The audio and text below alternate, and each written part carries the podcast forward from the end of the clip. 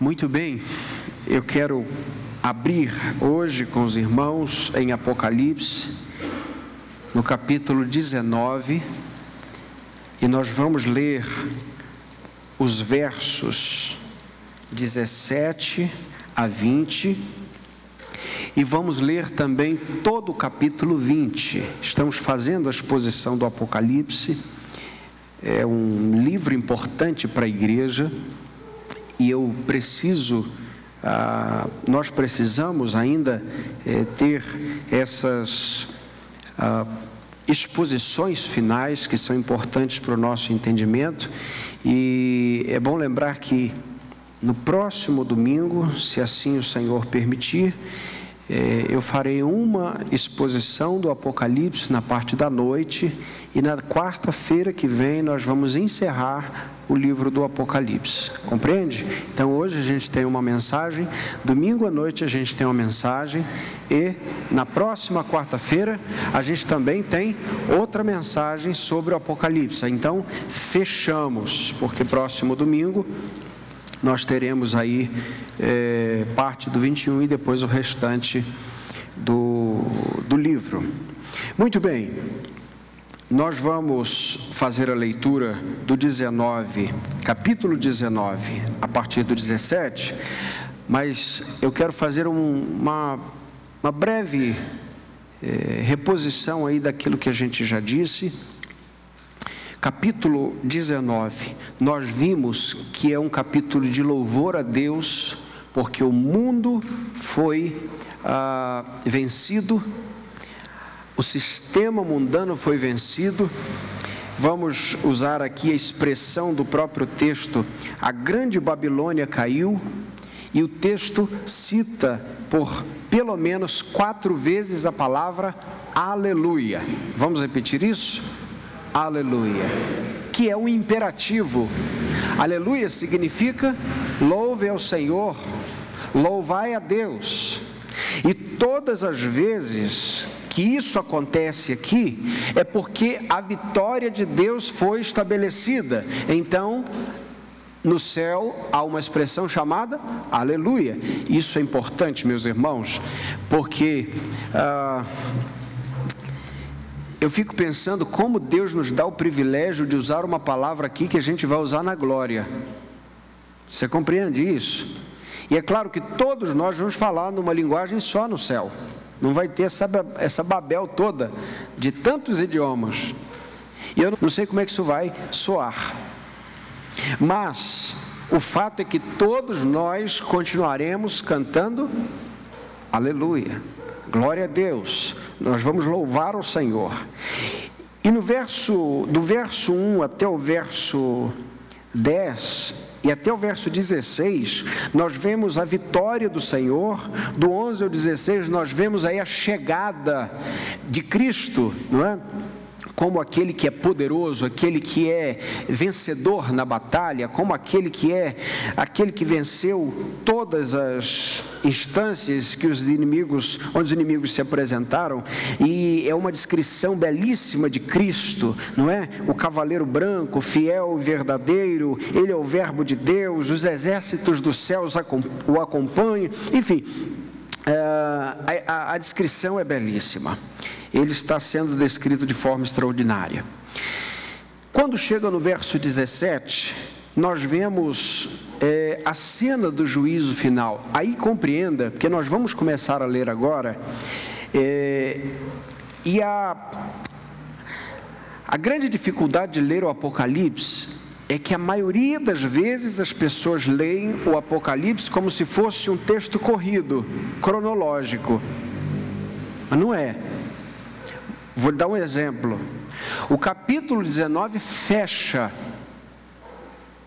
uma, um ciclo. E o capítulo 20 começa outro ciclo, falando das mesmas coisas. Então é importante que você não compreenda, ou melhor, que você compreenda que o 20 não é continuidade do 19. Tudo bem, gente? Porque é um texto apocalíptico. senão você não entende. Se você achar que o 20 é continuidade do 19, eu não estou dizendo isso numericamente. Numericamente, o 20 vem depois do 19. Eu aprendi isso na escola.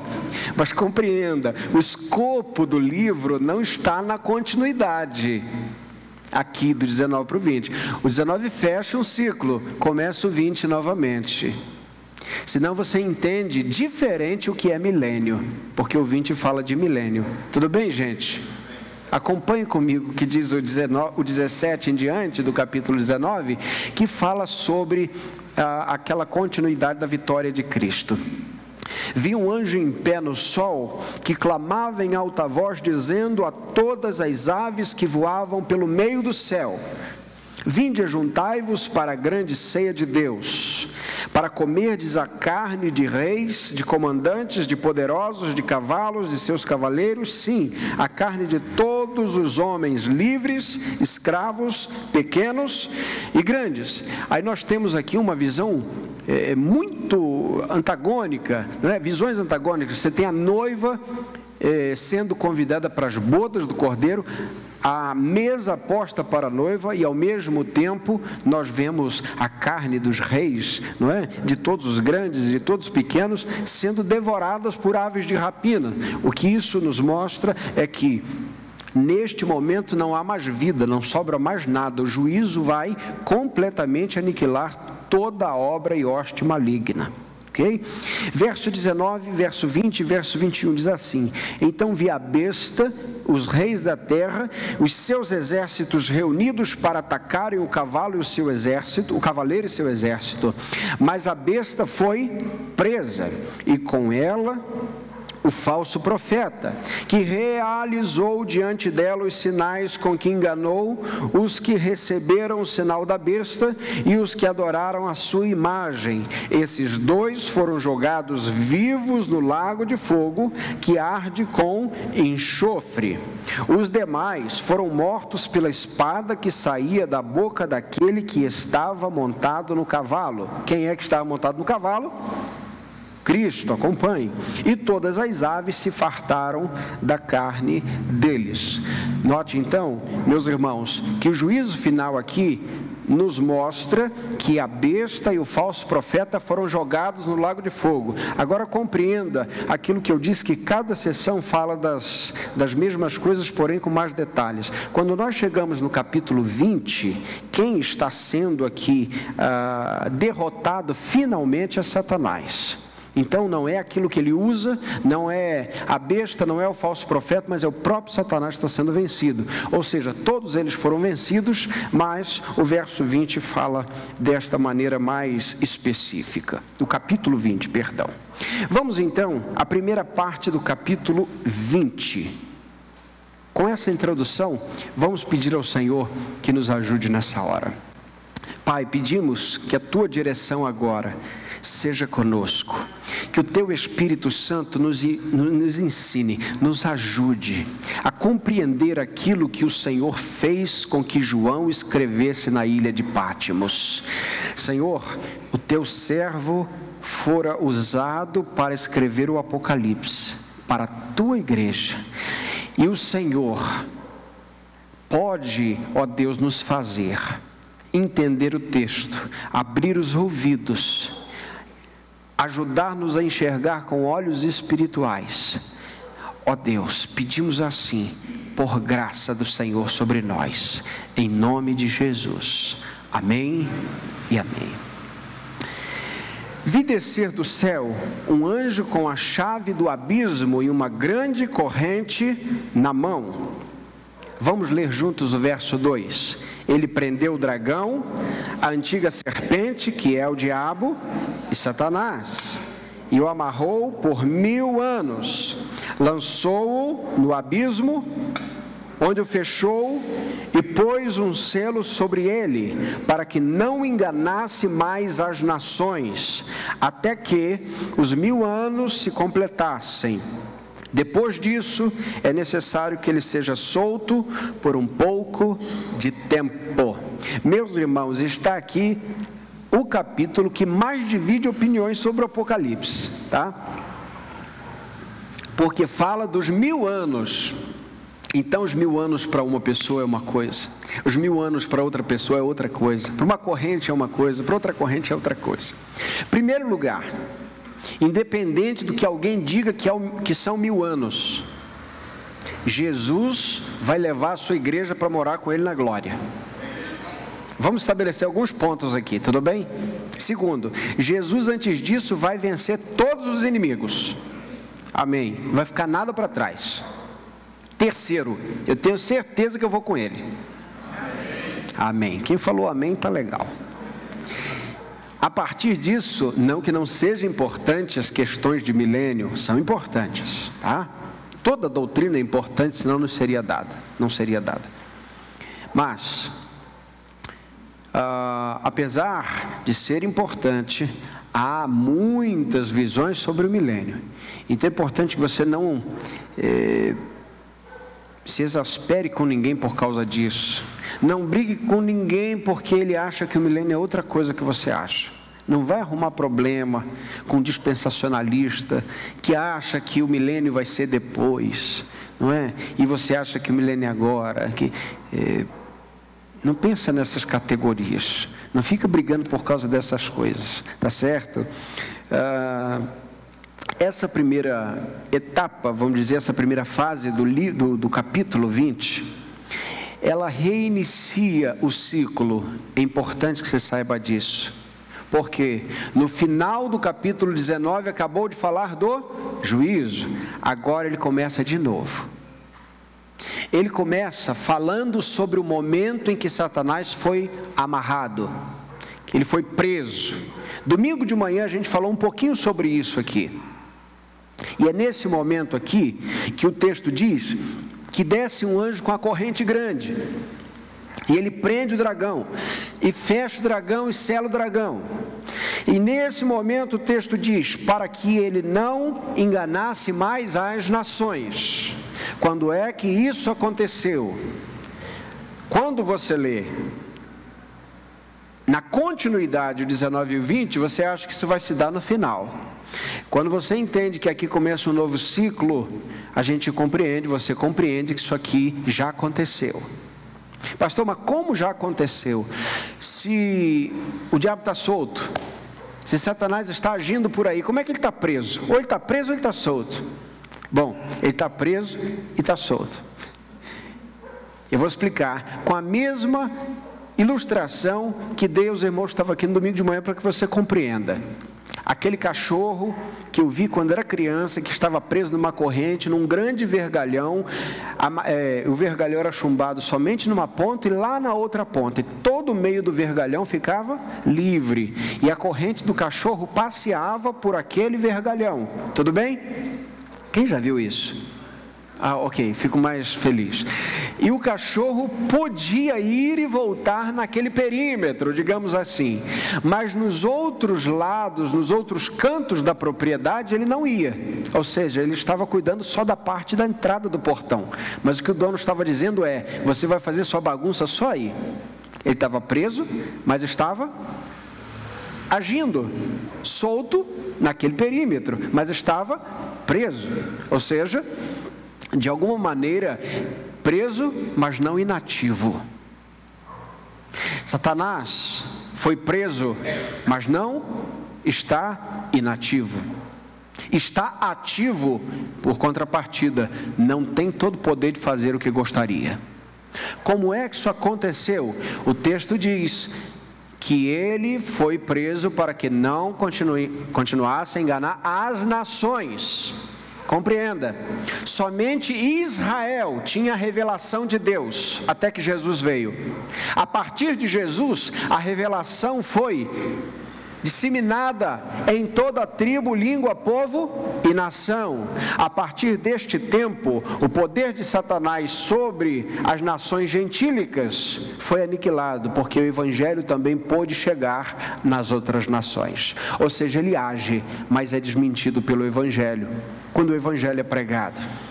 Dessa maneira, a gente compreende, meus irmãos, em primeiro lugar, antes de falar sobre a, a questão da morte de Jesus e da prisão de Satanás, que o milênio não são mil anos necessariamente.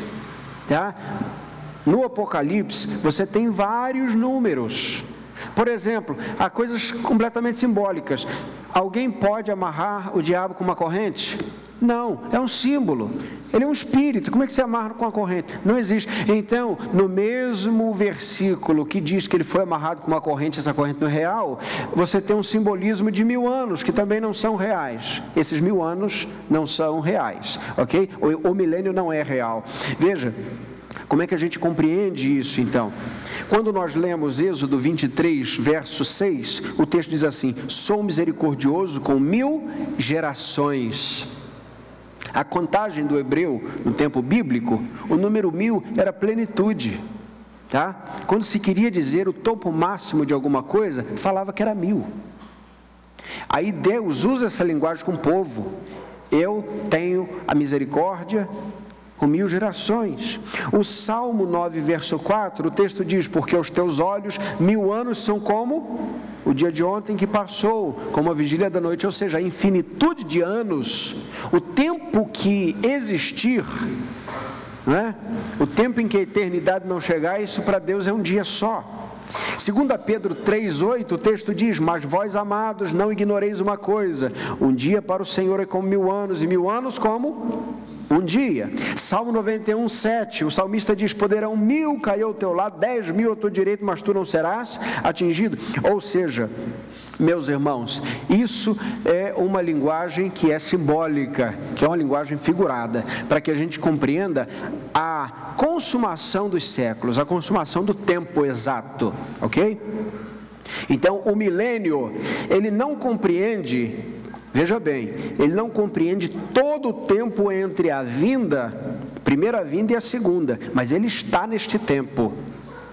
Tá? Ele está neste tempo, porque a Bíblia diz, e aqui nós vemos que já no final, Satanás, ele mostrará mais o seu poder, a, a iniquidade vai se multiplicar mais, exatamente como a gente está vendo agora, tá? Como é que a gente sabe, biblicamente, como é que percebemos até nos evangelhos, nas palavras de Jesus, que Satanás fora preso, ou seja, fora limitado quando Cristo morreu na cruz. Vamos ler João, perdão, Mateus capítulo 12, verso 29. Vamos juntos. Como pode alguém entrar na casa do valente e roubar-lhe os bens sem que primeiro o amarre? Só depois lhe saqueará a casa. O que Jesus vem fazer então é amarrar o valente e fazer com que os seus discípulos, ou seja, a igreja esteja com autoridade estabelecida para pregar o evangelho. Quando nós lemos em João 12, isso fica muito claro. Veja só, leia comigo 31. Chegou a hora do julgamento deste mundo. E o seu, e o seu príncipe será expulso agora e quando eu for levantado da terra, atrairei todos a mim. Veja, meus irmãos, chegou a hora do julgamento deste mundo, e o seu príncipe será expulso agora. Ora, será que Jesus estava enganado? Não, o que Jesus estava dizendo era exatamente a figura que estamos vendo aqui de Apocalipse capítulo 20, onde o dragão é amarrado, onde ele é limitado em seu poder na cruz, quando ele estabelece a cruz. Colossenses 2,15, o que diz lá? Leia aí. Tendo despojado os principados e poderes, expôs em público e na mesma cruz triunfou sobre eles. Ora, Jesus já triunfou sobre os principados? Já. Sim. A vitória do Cordeiro já está garantida? Sim. Nós é que estamos no processo do tempo, percebendo isso, mas isso já está posto. Jesus já venceu. Nós ainda estamos recebendo as bênçãos espirituais disso, mas isso já começou acontecendo em Cristo, ah, morrendo na cruz do Calvário. Por isso, a cruz é a vitória do crente, a cruz é a vitória da igreja, não é a possibilidade de vitória. Satanás já começa a ser manietado e amarrado na cruz. Por isso, essa coisa de dizer assim, quando expulso o demônio, está amarrado, é em base desse versículo, né? Como é que você amarra, é, é, é, como é que você não. É, O texto diz: você tem que amarrar o valente para conseguir entrar na casa. Aí usa essa expressão assim, meio é, fora de, de contexto. Problema nenhum, gente. É, se foi em nome de Jesus, ele, ele vai embora mesmo, tá? Pode, pode falar que está amarrado, que está quebrado, que está caído. É só fazer em nome de Jesus, tá certo? E não ficar brincando com coisa séria, tá? Repreende e não tem muita conversa. A questão é que o texto fica fora do contexto se você não entender que Cristo veio amarrar o valente desta maneira. Que Cristo veio exatamente expor a público o quanto a morte dele, a vergonha dele, na verdade envergonhou o inferno inteiro. Tá? Isso é importante para que não enganasse todas as nações. Lembre, todas as nações estavam debaixo do engano, somente Israel conhecia a verdade, e agora em Cristo todos conhecem a verdade. O que, o que, diz Apocalipse capítulo 5, verso 9? Cantavam um cântico novo dizendo: Tu és digno de tomar o livro, de abrir os seus selos, porque foste morto com o teu sangue, e compraste para Deus homens de toda tribo, língua, povo e nação. Muito bem, meus irmãos, aqui fecha essa questão da prisão de Satanás. Compreendeu bem o que significa a prisão de Satanás aqui? Se você não entender assim, alguns vão dizer assim: Ué, mas Satanás está preso, por que, que o mundo está desse jeito? E aí você fica sem resposta, tá certo? Ele foi preso, mas ele será vencido. Compreenda isso. Ser preso não significa ser completamente liquidado. O capítulo 20 é importante porque ele começa com Satanás sendo preso e termina com Satanás sendo derrotado finalmente. A partir do verso 4 até o verso 6 diz assim: Lê junto comigo. Então vi alguns tronos e foi dado o poder de julgar aos que neles se assentaram. E vi as almas dos que foram degolados por causa do testemunho de Jesus e da palavra de Deus e os que não adoraram a besta, nem a sua imagem, e não receberam sinal na testa nem nas mãos, eles reviveram e reinaram com Cristo durante mil anos. O texto está mostrando agora aqui, meus irmãos, aqueles que morreram com Cristo. A igreja que já está salva com Cristo, aqueles irmãos que já foram com Cristo, a alma daqueles que já foram martirizados em nome de Jesus e agora estão em Cristo. E essa é, disposição é muito importante, porque é, nós vemos a alma dos santos esperando o corpo glorificado com o qual reinará para sempre com Cristo. Nós não reinaremos com Cristo com uma alma vagante na eternidade. Nós reinaremos com um corpo glorificado, mas nós vemos aqui que nesse tempo de milênio as almas estão aguardando em Cristo os seus corpos serem ressuscitados para que eles possam ser, ah, possam reinar com Cristo na eternidade. Essa é uma parte importante, porque, meus irmãos, porque mesmo que a gente tenha aí muita é, obscuridade nesse assunto sobre o que acontece entre a morte e o juízo, porque Hebreus é, é, diz que esse delay é pequeno, né? É, depois da morte segue-se o juízo. E aí sempre é um assunto, o que, que vem depois da morte, antes do, do juízo, o que que, não é? A gente já tem uma certeza aqui. Os mortos em Cristo já estão num descanso completamente diferente do ímpio. O estado do cristão morto, daquele que parte daqui, que tem a felicidade de partir com Cristo, é completamente diferente daqueles que morrem sem Jesus. Eles estão esperando porque sobre eles está a autoridade de Deus de julgar. Eles estão assentados com Cristo e nós vemos é, o que Paulo diz na, carta, na primeira carta, que nós julgaremos o mundo, nós vemos que na primeira carta Paulo também vai dizer que nós vamos julgar os anjos, que nós vamos, Jesus vai chegar a dizer que nós vamos julgar as doze tribos, ou seja, isso é tudo uma forma para mostrar o quanto nós vamos ser com Cristo corregentes Ele regerá todas as coisas e a igreja regerá com ele. Nós seremos um só com o Senhor Jesus. Somos um só porque aqui somos corpo e cabeça. E lá isso vai se fazer de forma é, tão real para nós. Muito bem, o verso 5 diz assim: Mas os outros mortos que não reviveram, olha que interessante, os outros mortos que não reviveram, até que se completassem, não reviveram até que se completassem os mil anos. Esta é a primeira ressurreição. Verso 6, leia comigo: Bem-aventurado e santo é o que participa da primeira ressurreição. A segunda morte não tem poder sobre ele, mas serão sacerdotes de Deus e de Cristo e reinarão com ele durante mil anos. Agora deixa eu explicar uma coisa que confunde muitas pessoas sobre essa questão de primeira ressurreição, segunda ressurreição. Alguns acham que é, é, vai ter essa a, a, primeira ressurreição da igreja, a segunda ressurreição dos ímpios. Compreenda, o que o texto está dizendo aqui é o seguinte: Vamos pensar que todos estão mortos em delitos e pecados. Vamos repetir isso. Todos estão mortos. Aí tem o grupo dos salvos, dos santos, que eles recebem a Cristo. Então o morto, espiritualmente, ele ressuscita em Cristo. Tudo bem, gente? Ressuscita em Cristo. Ele ressuscitou, já está ressuscitado com Cristo. O que que Paulo disse em primeira, é, primeira não, em Colossenses capítulo 3, verso 1, já que fostes ressuscitados com Cristo, lembra disso? O que que Jesus disse João 11, 25? Eu sou a ressurreição e a vida.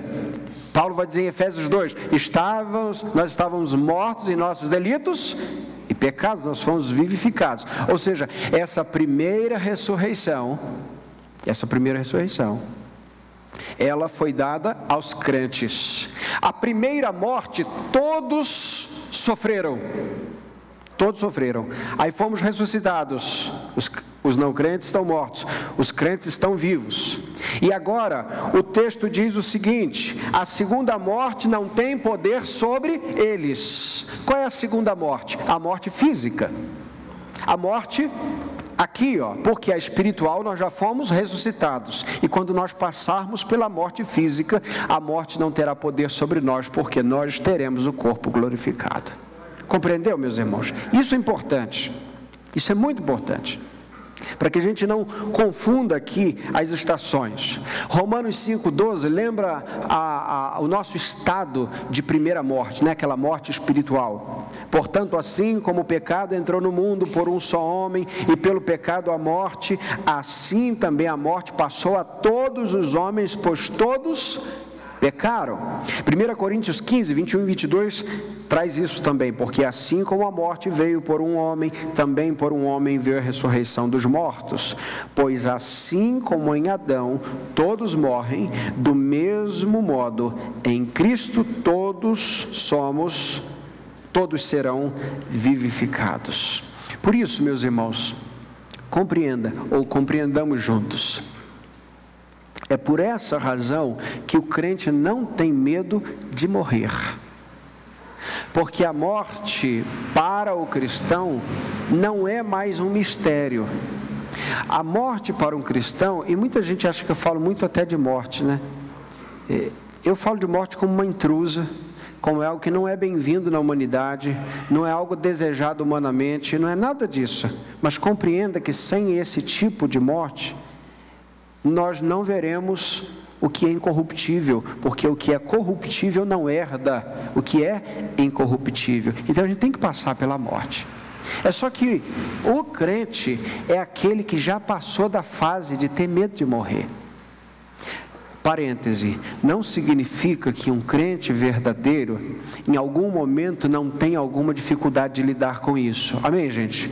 Pode ser que um crente salvo por Jesus tenha ainda algum milindre de lidar com isso, porque não tenha, não tem todas as certezas ainda que o Evangelho traz, as informações das boas novas. Então você pode ter algum receio de alguma coisa e ainda assim ser um salvo. Tudo bem? Não vamos jogar a água da banheira junto com o bebê. Então a gente joga água suja e segura o bebê. É só que às vezes a gente precisa dar uma lavada melhor no bebê, tá certo? Então, diante disso, a gente precisa entender que às vezes até tem crentes sinceros e crentes mesmos, e que ainda não passaram dessa fase de achar que precisa ter medo da morte e não precisa, tá? Cristo venceu a morte. Não significa que no crente a morte não dói, dói igual todo mundo. Dói, se bater dói, se furar sangra, tá certo? Se cortar tem que costurar, e se morrer, morreu. Tá bom, gente? Muita gente pega essa, essa coisa de eu sou a ressurreição e a vida, aquele que crê em mim ainda que esteja morto viverá, para ir em velório das pessoas, tentar ressuscitar morto e traumatizar a família. Não sei se vocês já souberam desse tipo de coisa. Infelizmente, é de uma ignorância muito grande. Não é que Deus não tem poder, meus irmãos. Uma coisa é Deus ter poder, outra coisa é Deus ter propósito para fazer. Compreende? Você olha na Bíblia e há espaçamentos enormes sobre os tempos de milagres. Por exemplo, Antigo Testamento. Estou abrindo um parêntese aqui, tá? Doutrinário. Antigo Testamento, quais foram os tempos de milagres? De sinais. Moisés. Só juízo. Muitos milagres, mas muito juízo. Elias, Eliseu. Aí passa o tempo todos os profetas. Tem milagres aqui ali, mas não é uma era de milagres, compreende? Não é a era de sinais e milagres. E você passa tempos enormes na Escritura sem ver milagres. Você vê profetas, você vê juízes, reis, homens e mulheres sendo usados por Deus, mas não necessariamente milagres. Quais foram os milagres que o Davi operou? Davi, que era um grande rei, ele não podia orar? O filho dele morreu, depois que ele orou tanto tempo. E ele não foi um homem segundo o coração de Deus? Orou muito, o filho morreu, orou muito, pecou. E não significa, meus irmãos, que ele não tenha tido fé. Significa que depois dos sete dias o filho não sobreviveu e ele se levantou, lavou o rosto e disse o seguinte: Agora eu vou comer e beber. Por quê? Porque o Senhor cumpriu a sua vontade. Então, a gente percebe que depois disso, depois desses dois tempos do Antigo Testamento, nós vamos ver só no Novo Testamento uma era que é a era apostólica. Compreenda isso. A era apostólica é uma era de autoridade da liderança principal da igreja ou inicial da igreja, daqueles que foram por Jesus autorizados a terminar o cânon bíblico a escrever, a exemplo de João, né? não foram todos, mas a exemplo de João, e a partir dos discípulos, como líderes da igreja. E aí você pega a história da igreja. Não há nenhum tempo na história da igreja que se repita como a era dos apóstolos, em sinais e milagres. Deus continua fazendo milagres, meus irmãos? Creio que sim. Mas da maneira que fazia biblicamente? Creio que não. Porque se Deus opera da mesma maneira que operou biblicamente, então, primeiro ponto: se há pessoas com aquela autoridade, então eles deviam continuar escrevendo a Bíblia. Certo? Primeiro ponto. Segundo ponto: se alguém tem as mesmas habilidades extraordinárias e espirituais de fazer o que os discípulos faziam, deviam estar no hospital do câncer. Deviam estar no Hospital São Paulo, porque o meu dom é de pregar e eu faço isso toda semana. E se alguém tem o dom de curar, exatamente como tinha Paulo e os apóstolos, deveriam estar aonde? Aniquilando todo o sistema de saúde que é precário terminando de vez, não deixando nenhum enfermo. Isso, meus irmãos, não é falta de fé, é entender que há propósitos de Deus revelados em cada tempo. Por isso, e por essa é, dimensão de compreender que em cada tempo Deus faz de uma maneira e que hoje Deus faz milagres, e muitos milagres, mas o maior deles é ressuscitar um morto que estava nos seus delitos e pecados e fazê-lo entender que é um pecador e trazê-lo de lá com vida. Esse é o maior de todos os milagres. Mesmo que Deus continue fazendo milagres. Agora, ele responde à oração da fé a oração da fé curará o doente. E agora a todo crente é dada a autoridade para orar em nome de Jesus de acordo com a vontade do Pai. E esta é a vontade, e esta é a certeza que temos. E esta é a confiança que temos nele. Tudo que pedimos em seu nome, conforme a tua vontade. assim ele fará. Salvo engano, 1 João 4,16, se eu não estou enganado, esse é a referência desse texto. Portanto, eu compreendo que Deus faça coisas extraordinárias hoje e faz mesmo. E aí de quem não crê nisso? Está perdido. Quem crê num Deus estéreo de milagres. Agora, não o faz em moldes como já fez. E ainda assim, meus irmãos, abrindo mais um parêntese, creio que, para fechar esse parêntese, que eu já abri parêntese, colchete, chave, já estou fechando. Creio que a alguns Deus dá uma medida de fé diferente. Acredito nisso. Alguns oram com uma propriedade diferente. Não que ele tenha mais poder, mas o Senhor permite que ele tenha discernimentos diferentes sobre determinadas circunstâncias. Irmãos, compreenderam isso? Fecho parênteses, porque isso não tem a ver com dons hoje. Mas não significa, uh, mais uma vez, que seja um dom apostólico, que seja um dom uh, que somente nós vemos em tempos bíblicos específicos, ok? Fecha parênteses, colchete, chaves. E nós estamos falando de ressurreição, o maior de todos os milagres, quando Deus tira a gente do mundo das trevas, do pecado, da morte e põe a gente assentado nas regiões celestiais em Cristo Jesus. João 5, 24: Em verdade, em verdade vos digo que quem ouve a minha palavra e crê naquele que me enviou tem a vida eterna e não vai a julgamento, mas já passou da morte para a vida. Extraordinário isso aqui. Que promessa! Já passou da morte para a vida. Ou seja, a gente passa pela morte e não passa. Porque a gente já passou para a morte, da morte, mas já passou para a vida. Ou seja, é, nós já vemos a morte manietada, nós já vemos a morte vencida. E aqui a gente percebe a partir do 7 até o 10, finalmente, quando Deus, depois, quando Cristo, depois de ter ah, acorrentado o inimigo, dado a ele um limite, agora ele destrói completamente. Versos 7 a 10, leamos juntos. Quando se completarem os mil anos, Satanás será solto da prisão e sairá para enganar as nações que estão nos quatro cantos da terra, Gog e Magog, cujo número eu como daria do mar, a fim de juntá-las para a guerra. Elas subirão por toda a extensão da terra e cercarão o acampamento dos santos e a cidade amada, mas desceu fogo do céu e as devorou. E o diabo que as enganava foi lançado no lago de fogo e enxofre, onde estão a besta e o falso profeta. Eles serão atormentados dia e noite pelos séculos dos séculos. Muito bem. Alguns vão dizer que o milênio ele se dará depois da vinda de Cristo. E aí isso não faz muito sentido, meus irmãos. Por quê? Não faz muito sentido, porque para essa visão do Apocalipse, esse milênio vai se, se dar mil anos depois que Jesus voltar. Agora imagine como é que Jesus volta nessa terra, nós já somos com o corpo glorificado, ele também com o corpo glorificado, e como é que a gente habita e coabita com o mundo que não está glorificado? Isso não faz sentido e não encontra eco em nenhum momento nas Escrituras, tá?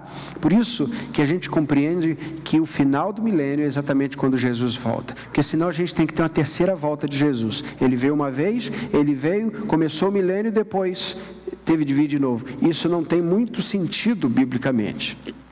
O texto fala aqui sobre a vitória de Cristo completamente sobre o sistema mundano. Vocês estão lendo aí o Gog e Magog. O que é Gog e Magog? É, isso é uma citação a, ao texto de Ezequiel, Antigo Testamento, capítulos 38 e 39, falando do sistema mundano. Tudo que tem a ver, uh, tudo que é contrário à vontade e à santidade de Deus, agora estão completamente destruídos. Por quê? Porque a besta, porque o falso profeta e agora Satanás, o dragão, está sendo vencido. Estão sendo vencidos. Por fim, Eu quero falar sobre o final do milênio. O que é o final do milênio? Ou seja, o último momento onde precede a volta de Cristo, onde ele disse que a, a iniquidade vai se multiplicar, os rumores de guerra vão se avolumar, vão, vão aumentar. Desta maneira, meus irmãos, esse milênio, que não são mil anos, é, que não é o número de mil anos, nós começamos a compreender que ele está se afunilando a partir do momento em que os sinais que Jesus disse que seriam evidências do fim dos tempos, eles começam a se multiplicar.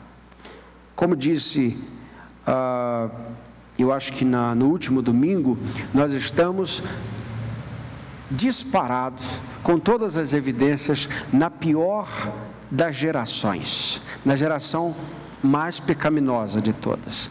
É claro, sim, houve na história uma geração que pecou contra Deus, claro, a do dilúvio, houve a Sodoma e Gomorra, você tem várias, eh, mas hoje, meus irmãos, é o que nós percebemos de volume de crueldade por metro quadrado, sabe?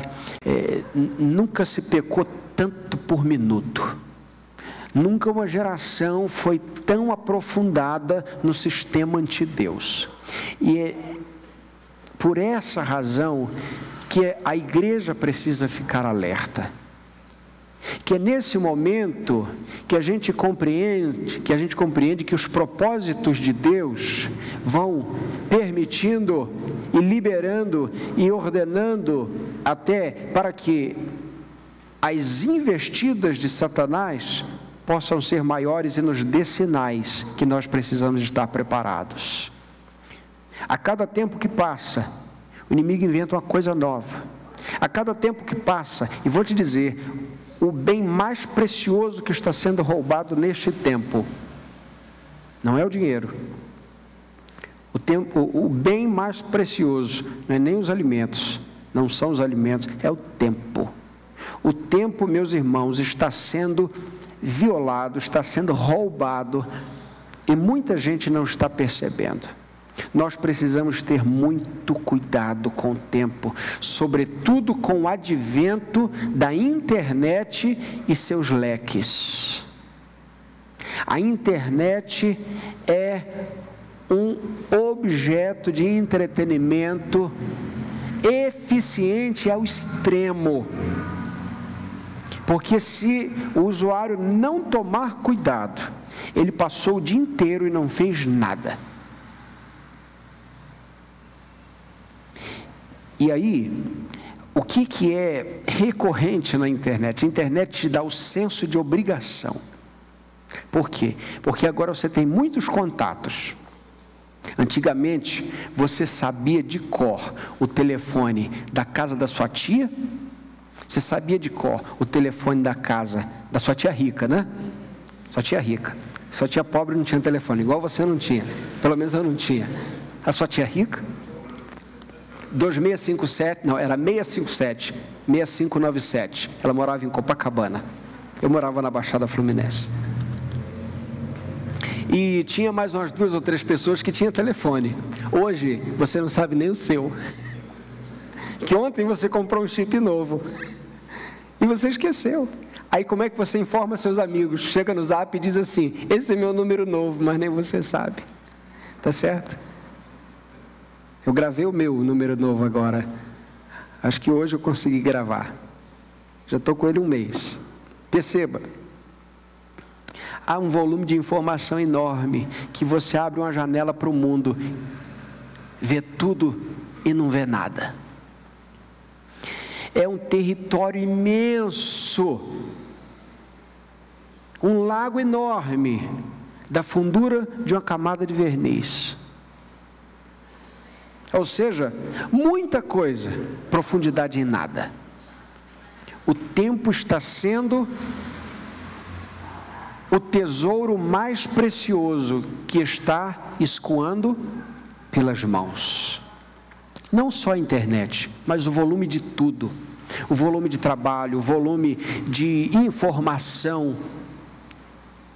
Volume de informação. Hoje você tem na internet em poucas horas, mais informações do que um século inteiro pôde imprimir em papel, séculos passados.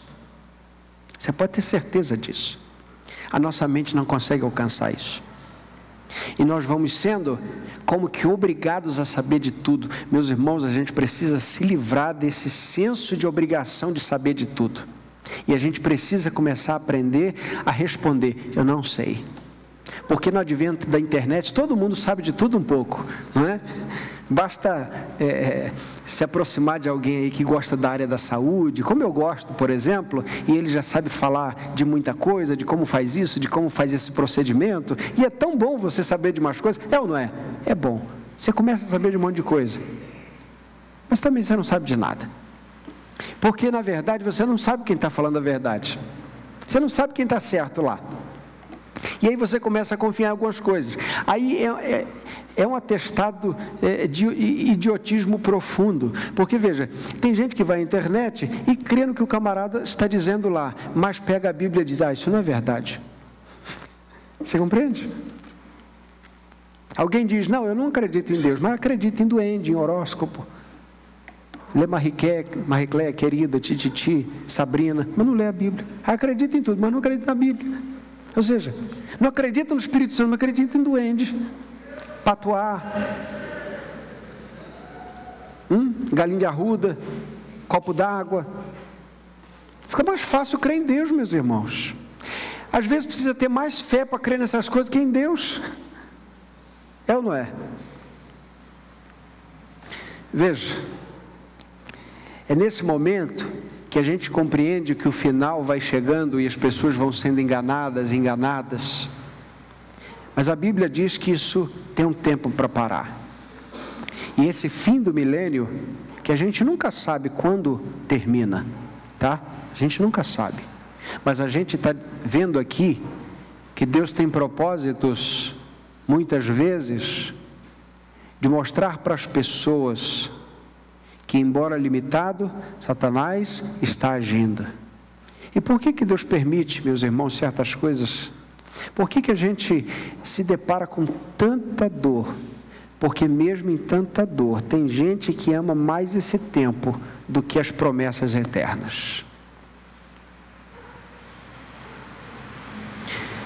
Veja, eu não sei se no céu vai ter aquela carruagem de fogo que o o nosso irmão do Velho Testamento foi transladado. Mas eu sei que a viagem dele foi melhor do que o melhor carro desse tempo. Você compreende? Eu não sei qual é a casa mais cara desse planeta, mas a casa mais cara desse planeta não se compara a qualquer metro quadrado das mansões celestiais. Eu estou dizendo metro quadrado, mas na eternidade não tem medida de nada, nem de tempo, nem de espaço essas coisas temporais vão ser dissolvidas. Isso é só para os nossos olhos finitos. Para os infinitos, isso não vai ser necessário. Quem canta melhor aqui nesse mundo, quem canta melhor, o melhor instrumentista, o melhor cantor, não se compara aos anjos da glória e às harpas celestiais cantando ao Senhor desde a eternidade. Por isso, não dá para preferir aqui. Como tenho dito, nós estamos aqui de passagem. O povo de Deus é um povo que passa pela vida de mala pronta. Porque sabe que vai ter um momento em que o Senhor vai dar um basta em tudo. Vai dar um basta em tudo e a gente vai ver então tudo o que para nós é grande mistério. Veremos então da mesma forma que nos vemos aqui. É importante que a gente entenda isso. Por fim, meus irmãos, vamos à cena do juízo final, para fechar esse capítulo. Leia comigo versos 11 a 15. Vi também um grande trono branco e que estava sentado sobre ele. A terra e o céu fugiram da sua presença e não foi achado. Agora perceba, Cristo que estava na cruz do Calvário, sendo envergonhado, açoitado, agora está sentado com toda a autoridade para julgar todas as nações. Vi os mortos, leamos aqui, olha, grandes e pequenos em pé diante do trono. Abriram-se alguns livros, então abriu-se outro livro, e o livro, da, o livro da vida, e os mortos foram julgados pelas coisas que estavam escritas nos livros, segundo as suas obras. Primeiro ponto, esse, esse verso 12 nos mostra que o juízo de Deus será universal, ou seja, não haverá nenhuma nação que não passará pelo juízo. O texto diz: grandes e pequenos. Lembre isso. Agora, o texto também mostra que no livro de Deus estão todas as nossas obras, as nossas ações. E aí alguém pode, desinformado, pensar o seguinte: então a salvação é pelas obras, porque Deus está catalogando tudo que eu faço, Deus está escrevendo tudo que eu faço, e no momento que ele me enquadrar no juízo final, ele vai ler se tiver em débito lá, eu, eu não, não, como é que eu vou fazer? Bom, não é isso que o texto está dizendo diretamente, compreenda, meus irmãos. As obras dos salvos, todas as obras dos salvos, só são possíveis porque eles já foram lavados e remidos pelo sangue de Jesus. Compreenda isso. Quando o Senhor trouxer as obras à tona, as obras dos salvos, elas já terão sido justificadas por Jesus. E agora o que o texto está mostrando aqui é o juízo dos ímpios. Você compreendeu? O texto não está mostrando o juízo contra a igreja. A igreja está sendo vista aqui nos versos, a partir do verso 4 ao verso 6. E vimos também aqui que eles estão reinando com Cristo. Como é que então uma alma vai com Cristo e depois ela é julgada? Faz sentido? Não, já passou da morte para a vida. Compreenda isso, isso é importante. Isso é muito importante. O que nós estamos vendo aqui é o julgamento dos ímpios e o que Deus está mostrando com esses livros que todos aqueles que serão lançados no inferno terão merecimento, mérito suficiente para serem lançados no inferno. Nós não temos um livro de boas obras no céu, meus irmãos. Vou repetir isso, é importante. Pode ser que isso seja confuso para alguns. O Senhor não está catalogando todas as nossas boas obras, dizendo assim, rapaz, você me surpreende a cada dia. Eu fico bobo com esse filho que todo dia que eu, eu tenho que, eu, eu já estou assim com a minha caneta já acabando de tanto que eu escrevo boas obras. Não é esse o ponto. O ponto é que o Senhor está nas suas mãos como um juiz que tem catalogado todos os crimes hediondos de quem vai julgar. Ele tem exatamente todas essas informações aqui para mostrar para o ímpio e para o mundo que ele é justo em fazer o que faz.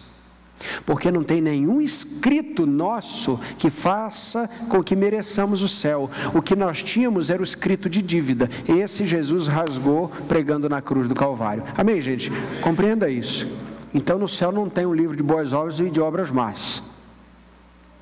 A grande questão é que no crente, para o crente, os nossos pecados já foram lançados no mar do esquecimento. O Senhor já rasgou nossa dívida. Não tem débito que acumula. Filhinhos, eu vos escrevo para que não pequeis, mas se, pecar, se vocês pecarem, vocês têm um advogado. Ou seja, Aquele que já foi perdoado do estado de culpa, agora é perdoado pelo Senhor de cada pecado que comete. E ele não está agora andando diante de Deus em pecado e transgressão sobre transgressão, mas ele está em graça sobre graça. Pastor, então a gente está liberado para pecar à vontade, porque não acumula nada. Muita calma nessa hora. Se você tem esse coração, você está muito certamente do outro lado, não no caminho do Senhor. Se você acha que pela graça de Deus você pode pecar à vontade, então teu coração precisa de conversão. Porque o ímpio adora uma oportunidade de pecar. Entende ou não? O justo, meu irmão, ele odeia pecar contra Deus. E quando ele peca, acabou o dia dele. Estou dizendo quando ele peca conscientemente. Você entende? Aquele resquício de Adão E você disse: Isso ainda não foi vencido. E aí aquilo acaba com o seu dia. Até que você ora, bota o joelho no chão, clama o sangue do cordeiro, e aí, aí o Senhor te traz paz. Mas o ímpio não. Por isso essa mentalidade de que, ah, ok, uma vez salvo, salvo para, frente, para sempre, posso pecar à vontade, isso é mentalidade ímpio. Porque o Senhor nos constrange tanto com seu amor, que o que a gente quer devolver sempre para o Senhor é amor e não pecado. Amém, gente? Compreenda isso. Agora o verso 13, o verso 12 falou de um juízo universal, agora o verso 13 fala de um juízo de como ele será individual, apesar de ser de todos. O mar entregou os seus mortos que nele havia, lembra que o mar é o mundo, né? E a morte e o além entregaram também os seus mortos, aqueles que, lembre que aqueles que morreram com Cristo estão com Cristo, com a alma com Cristo, mas aqueles que não morreram com Cristo estão agora sendo trazidos para o juízo. E eles foram julgados, agora leia comigo, cada um segundo segundo as suas obras. O juízo é individual. Eles aqui sim serão julgados segundo as suas obras. Nós não. Porque as obras que nos acompanham são as obras de Cristo. Então nós seremos julgados pela obra de Cristo na cruz. O mundo não. O mundo será julgado pelas obras do pecado. 14. A morte e o inferno serão jogados no lago de fogo, e esta é a segunda morte, o lago de fogo. Meus irmãos, qual é a primeira morte? A morte espiritual. Qual é a segunda morte do ímpio? O lago de fogo. E aí, a gente compreende quando Paulo diz na primeira carta, no capítulo 15, aos Coríntios, versos 24 e 26: Então virá o fim, quando ele entregar o reino a Deus, o Pai, quando houver destruído todo domínio, toda autoridade, todo poder, porque é necessário que ele reine até que tenha posto todos os inimigos debaixo de seus pés, e o último inimigo a ser destruído é a morte. Por fim, o verso 15 diz assim: leamos juntos. E todo aquele que não se achou inscrito no livro da vida foi jogado no lago de fogo. Então você tem o livro das obras dos ímpios, que consta as obras deles, mas você tem o livro dos justos, que consta o nome dos justos. Então, não foi encontrado o nome no livro da vida, então é jogado no lago de fogo. E aqui nós vemos, meus irmãos, que há uma promessa tanto de céu quanto de inferno. E que há uma teologia, que é a, a, teologia do universalismo, que diz que todo mundo vai ser salvo no final. A Bíblia não fala disso. A Bíblia fala de lago de fogo. A Bíblia fala de inferno. Aliás, Jesus falou mais de inferno do que de céu, se você não sabe. Por quê? Porque ele quer mostrar o quão perigoso é o inferno, o quão perigoso é cair nas mãos do Deus vivo, o quão perigoso é temer os homens, mas não temer a Deus que tem poder de matar o corpo e lançar a alma no inferno. Isso é perigoso. Por isso, segundo o próprio Jesus, nós vemos que o inferno é lugar de trevas, vemos isso em Mateus 22, nós vemos que é lugar de ambiente de dor, é, ambiente de dor eterna, capítulo 13 de Mateus, nós vemos que é lugar de castigo de Deus por toda a eternidade, Mateus capítulo 3, e é um lugar onde aqueles que são lançados serão consumidos dia após dia, mas não vão morrer. Veja o que diz Marcos capítulo 9, a partir do 43. Se a tua mão te fizer tropeçar, corta, pois é melhor entrares na vida defeituoso com que, do que tendo as duas mãos ir para o inferno, para o fogo que nunca se apaga. Deixa eu abrir um parêntese. Não é motivo para você cortar a mão porque peca. Literalmente, já falei isso aqui, mas não custa nada dizer, tá bom, gente? Há casos extremos na história da igreja, então só para que não se repita, por favor, nem cortar a mão, nem furar o olho, nem cortar o pé, não é disso que o texto está falando. A gente, explicou, a gente já explicou isso aqui algumas vezes. Agora veja, verso 43 termina dizendo: Para o inferno, para o fogo, que nunca se apaga. Repita comigo: fogo que nunca se apaga. 44. Onde o verme não morre e o fogo não se apaga. Verso 46. Onde o verme não morre e o fogo não se apaga. Verso 48. Onde o verme não morre e o fogo não se apaga. Compreenda que nós estamos vendo um lugar de sofrimento eterno. Como é que a gente sai então dessa condenação de sofrimento eterno? Por enquanto, meus irmãos, o juízo final não chegou, nós estamos aqui, amém. Mas vai chegar. Vai chegar e não demora, porque já já a gente está partindo. Como é que a gente sai dessa fila de condenação? João capítulo 11, Jesus disse: Eu sou a ressurreição e a vida. Quem crê em mim, mesmo que morra, viverá. Vamos juntos. Quem crê em mim, mesmo que morra, viverá. Mais uma vez, quem crê em mim, mesmo que morra, viverá. Todos nós nascemos mortos espiritualmente? Sim. Todos estávamos mortos nos nossos delitos e pecados? Sim. Quem creu em Cristo, ainda que esteja morto, viverá. Nós vivemos? Sim. Ressuscitamos com Cristo? Sim, certamente que sim. Como é que a gente então sai da condição da condenação do inferno? Com Cristo Jesus, tendo Cristo como Senhor. Romanos 8:1. Agora, pois, nenhuma condenação há para aqueles que estão em Cristo Jesus. Em Cristo, em Cristo é uma posição. E quem está em Cristo não perde todo dia a posição de estar em Cristo. Ou você está em Cristo ou não está. Porque quem está em Cristo está seguro em Cristo de maneira nenhuma as arrebatarão das minhas mãos. Por isso, aquele que de fato recebeu a vida, não pode, meus irmãos, voltar para a morte. E aí cai essa coisa, essa, é, essa falácia de que, já que estamos salvos, vamos pecar à vontade, porque quem já experimenta das coisas celestiais aqui, já começa a desgostar das coisas terrenas e diabólicas.